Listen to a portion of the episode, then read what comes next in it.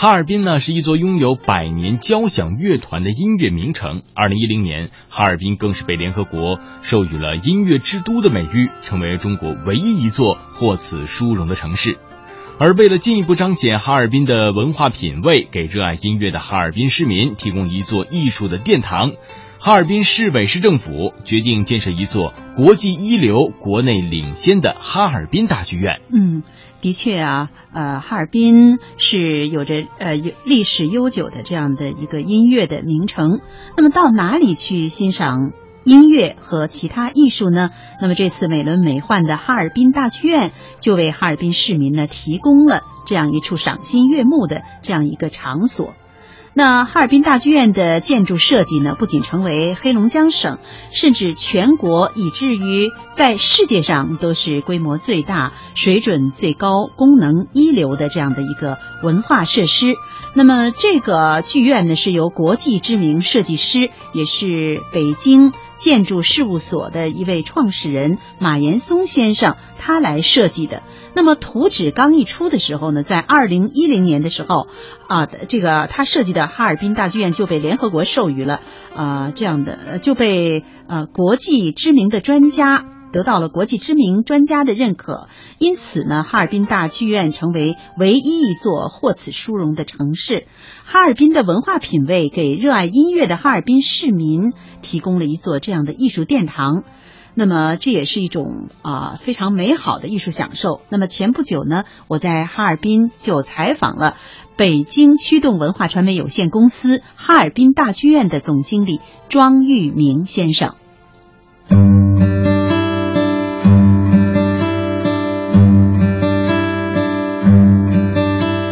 这是我的家乡，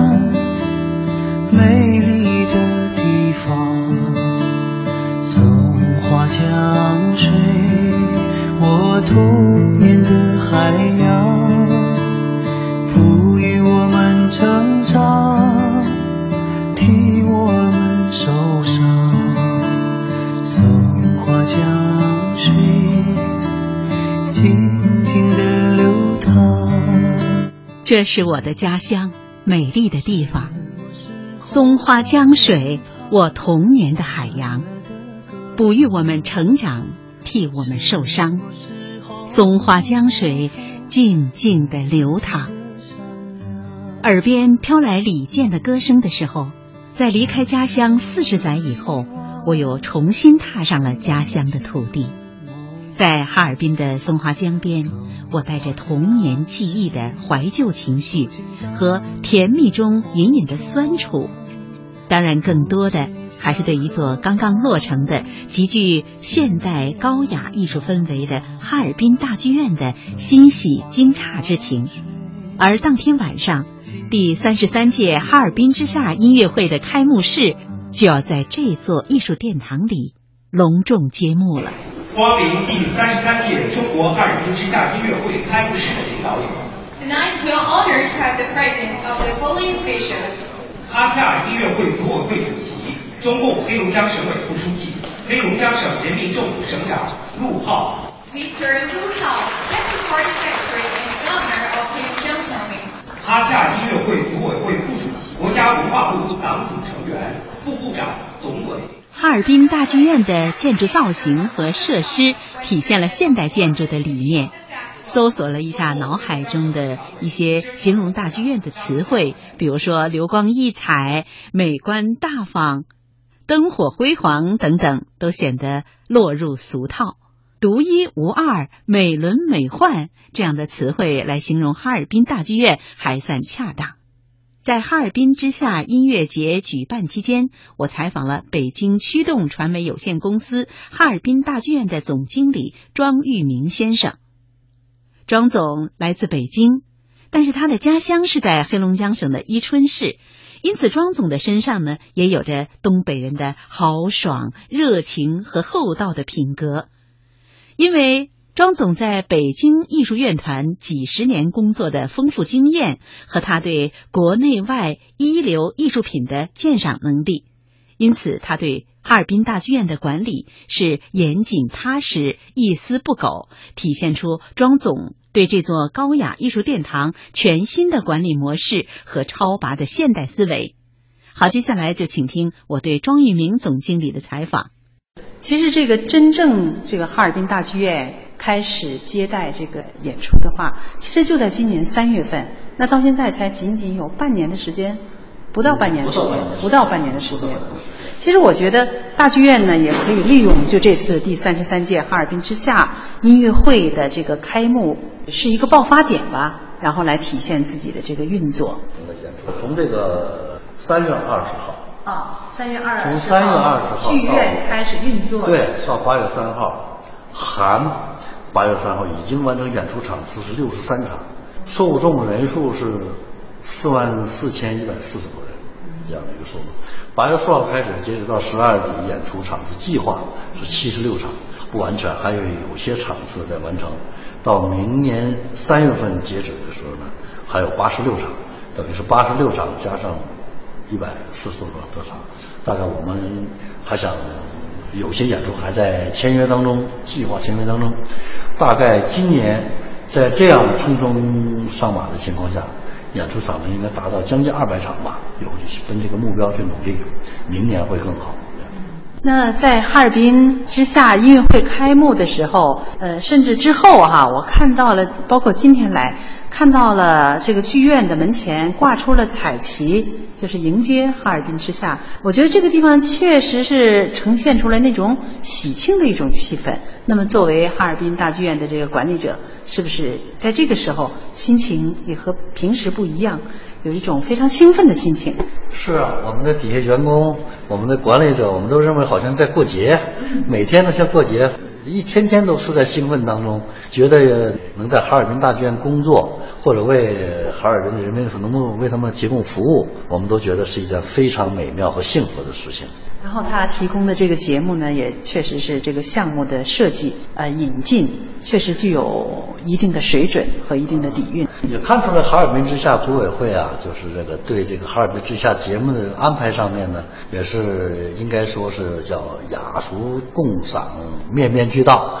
既考虑到各个欣赏层次方面的层次的这个需求，呃，在引进很多的项目上，就是有很多剧目，从老人的。包括到小孩的，包括今天晚上演出这个韩剧、这个歌剧《图兰朵》，他们把这个一个古老的故事用现代的方式。据说今天晚上的舞台装潢特别特别漂亮啊！我也今天晚上也可能就是期待着看今天晚上这场的演出。哈尔滨大剧院，它首先进入人们脑海当中的是它的这个建筑。那么，经过哈尔滨之夏的这个音乐会的。老百姓确实是走进来欣赏自己的艺术以后，那么可以全方位的感受到这个哈尔滨大剧院的这个魅力和他背后工作人员付出的辛苦。呃，背后人员付出的辛苦呢，能得到这个认可和回报，这是一件幸福的事情。不管以后的路有多长，不管以后的路有多难。相信在哈尔滨市委市政府以及文心局方方面面的领导的关怀下，哈尔滨大剧院一定会给广大人民群众带来非常非常美妙、非常非常多的精神上面的享受。啊，经过媒体的宣传，然后我们早早也知道了，就是哈尔滨大剧院的这个设计水准是世界一流的，具有世界级的水准。然后这次借助着这第三十三届。哈尔滨之夏音乐会的开幕，我觉得更凸显出哈尔滨大剧院的魅力。这次这个哈尔滨之夏八月六号开幕式，在哈尔滨大剧院演出以后，他的所有演出陆陆续续的，包括很多各类的演出吧，然后包括声乐比赛。其实在这哈尔滨之夏前面的那新索尔德的国际小提琴比赛，它也是哈尔滨之夏的一个非常重要的一个项目。这是一个世界的一个小提琴比赛，这个比赛也吸引了世界上很多有名的，像以色列的小提琴家明茨，我们中国人家喻户晓的小提琴家盛中国作为评委，以及美国大提琴家林恩哈瑞尔，这都是世界上按我们中国人通俗说是很大的腕儿的艺术家来这个哈尔滨大剧院演出。那他们把他们吸引到这儿来呢，主要还是我们这座哈尔滨大剧院这个魅力，这座哈尔滨大剧院这种世界级的殿堂的这种呃条件。他们到这里来演出之后呢，都纷纷表示以后还要来。呃，我们真是吸引了世界上很多人的眼球，也是令人非常高兴的一件事。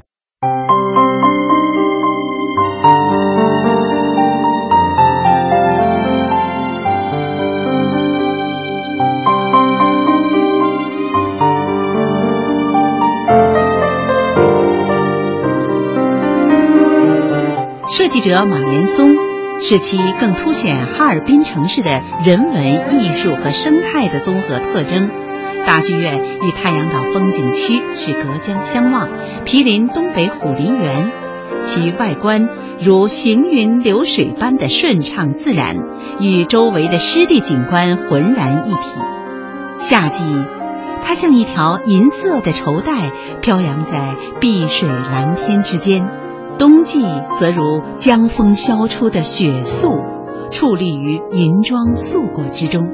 哈尔滨大剧院体现了自然美与独特，在具备现代功能性的同时，它成为一处人文、艺术、自然相互融合的大地景观。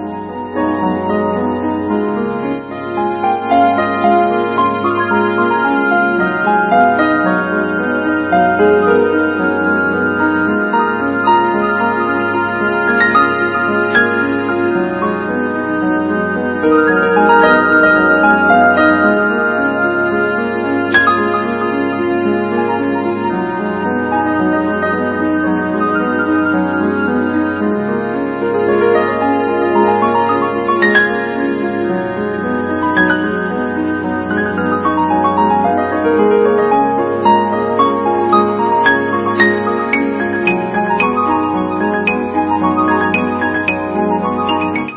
哈尔滨大剧院这座现代艺术的殿堂，能够为底蕴丰厚的哈尔滨市民提供怎样高品位的文艺节目呢？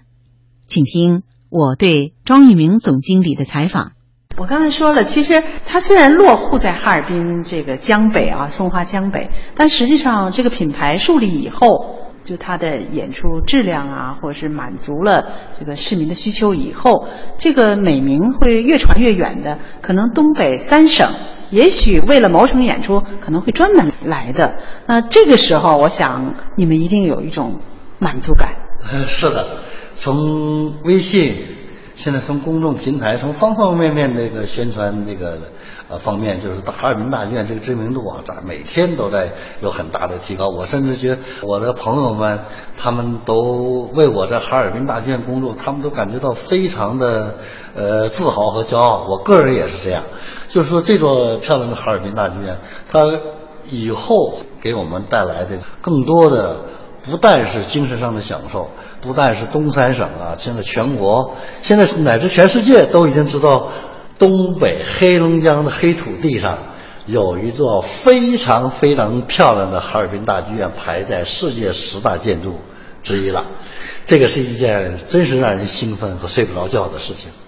我可以想象哈，因为我自己本身也有这样的一个过程，因为我在北京看见这个。摄影朋友拍的，他传到那个朋友圈的一些照片，外观的这个哈尔滨大剧院一些照片，哎，我就觉得挺震撼，它的造型啊，就特别另类。呃，我从网上也看到了一些报道，包括马岩松他的整个设计过程，但是我来了以后，还是要赞叹，还是要感触特别大。嗯，我本人呢也是一个业余的摄影爱好者。我每天上班呢，我都会拿着照相机把每天的景色拍下来。我告诉大家，这是今天的哈尔滨大剧院。我告诉大家，这是今天的，一定每天都是今天的。随处一拍，景色就非常漂亮。其实我们真的自己自豪地说，不逊欧洲。真是我们自己的，在这片土地上的我们自己的这座大剧院那种漂亮，我天天都在拍，天天都在拍，拍的是非常非常多的照片传到这个微信上以后，大家来共享，大家都是点赞，哎呀，有的评论就像说是梦幻般的哈尔滨大剧院，我觉得我天天生活在这种梦幻般的环境里边，也是非常高兴的。这样，我就特别给这个设计者点赞，就是这个马岩松啊，而且他那么年轻，他出生于一九七五年，是一个北京的啊建筑设计师，他后来又留美，在耶鲁大学得到了硕士。呃，我觉得他这个思维可能就是那种中西的理念，促成了他设计出这样高雅的一个建筑。而他高明之处在哪呢？就是他把这个人文、艺术还有生态这几个概念相结合，呈现在东北的土地上，它跟当地是非常融洽的融在一块儿。这也是我想说的。目前呢，我在以前在工作当中，中国的剧院我几乎都涉猎到，都走到了。但是这个哈尔滨大剧院，像刚刚才您说的，它不但是大剧院漂亮，它周边的环境。它是跟大剧院这个整个的这个建筑相得益彰，互相交融着，谁也分不开谁，这么一种感觉，就好像是非常好的两个朋友。说从大剧院往下看，花海一片，湿地，那个湖泊，松花江畔。啊，从松花江畔仰视哈尔滨大剧院，哇，这种壮观，这种辉煌，真的就像您刚才说是人的帽子的那种感觉。啊，对，有人这么看，就是有人这么看。很多人其实这个大剧院像什么不重要，但是它给人们提供了很多的遐想的空间，让人们带着那种美感去遐想这座大剧院它到底是像什么。其实你说我们说它像什么，它只要是美。只要镶嵌在每个人的脑海当中，它像什么并不重要了。更重要的是给大家提供的这种美感，是让大家以后就像茶余饭后每天想起来，哎，哈尔滨大剧院真漂亮，就足以了。嗯嗯嗯。而且我发现这里面几乎没有直线，它的楼层并不高，它并不是说呃艺术宫殿，就是我们概念当中就应该是高楼大厦，但是它并没有，它还是强调这种生态。我们说马岩松设计的这座令人骄傲的大剧院呢，我个人就是说，它有一个独到之处，我不知道您去参观了没有？是广大的游客可以从下边一直围绕着大剧院的一个建走到大剧院的最高处，嗯，它可以走到观景平台，所说就是最高的那个观景平台，从那俯视往下看的时候，整个的江北和哈尔滨都尽收眼底，这个是非常漂亮。非常的人文，啊，对对对。的确，当我走进了哈尔滨市地标性的建筑哈尔滨大剧院，剧院内无处不景观。走进这座能把手机拍爆的地方，真是欣喜万分，内心一个劲儿的赞叹：美，真是太美了！难怪在二零一零年，哈尔滨大剧院的建筑方案一出。建筑师马岩松和他的建筑团队便得到了国际建筑权威和专家的认可，马上就获得了国外 N 多个国际大奖。它的造型与设计的确是非常独特的，建筑的白色表皮仿佛是会呼吸的细胞，在北国阳光的照耀下发生光合作用。大剧院的顶部玻璃天窗能够最大限度地将室外的自然光纳入室内，自然光洒在剧院中庭的水曲柳墙面上，凸显了墙体结合当地材料纯手工打造的匠心独韵，也使人们无论走到剧院的哪里，都能感受到日光倾泻的通透与空灵。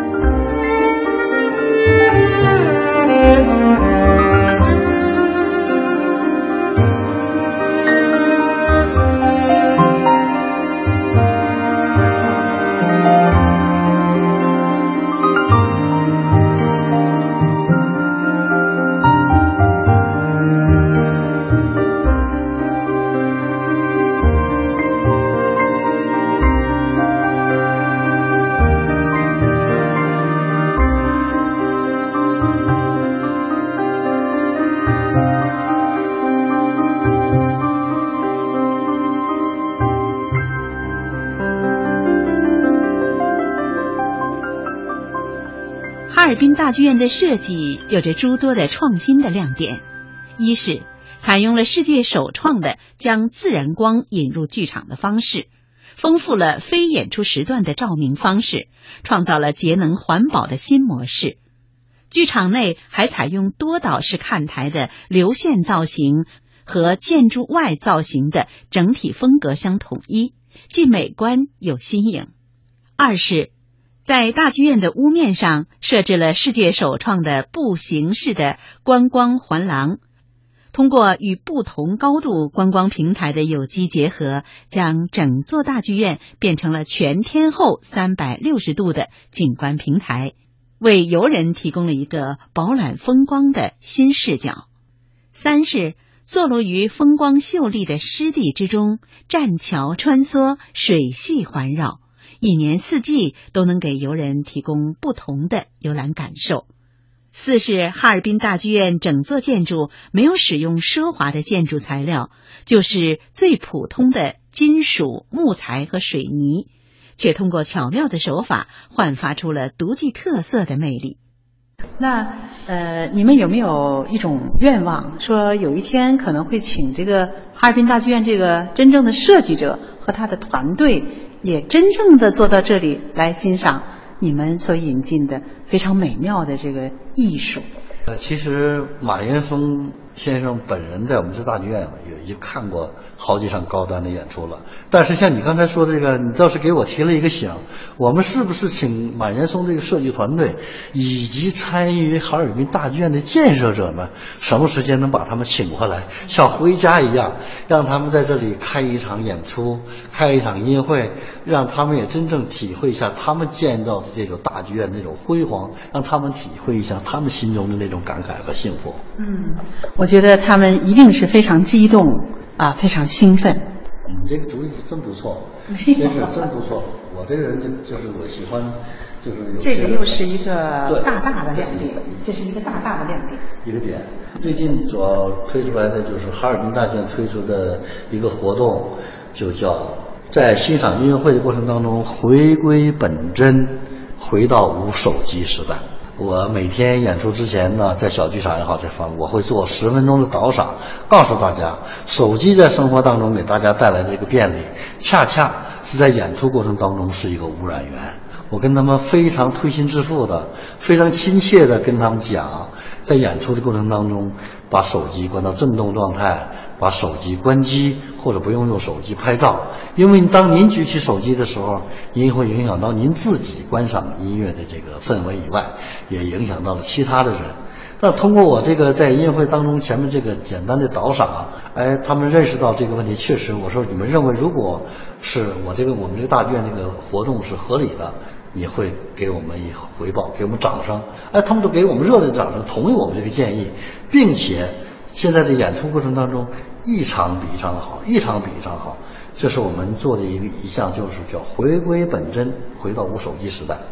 这是第一，第二，我们会给他们讲一些欣赏高雅艺术进入到这个殿堂里的一些领域，包括着装，包括怎么样鼓掌，包括怎么样，我们都在做一些具体在做一些这样事情，效果还是非常不错的。我们有义务、有责任去推动哈尔滨大剧院这种音乐普及过程当中的，告诉他们来在欣赏高雅艺术同时注意哪些事情，呃，做一些普及工作是应该的。嗯其实我觉得哈尔滨大剧院就是跟您工作的这些工作人员，其实也在用自己这个行动啊，除了艺术以外，他也在做一些提升市民文化层次的这样的一些工作。呃，我们哈尔滨大剧院呢，现在目前也是在紧锣密鼓的在招聘当中，用通俗讲，我们在招兵买马。但我们哈尔滨大剧院这一个目标就是宁缺毋滥。我们尽可能在招收哈尔滨大剧院管理人才的同时，我们保持一个很高的水准，本科以上的学历啊，我我们这样来招聘这个管理人才。这样的话呢，我们更多的也可能是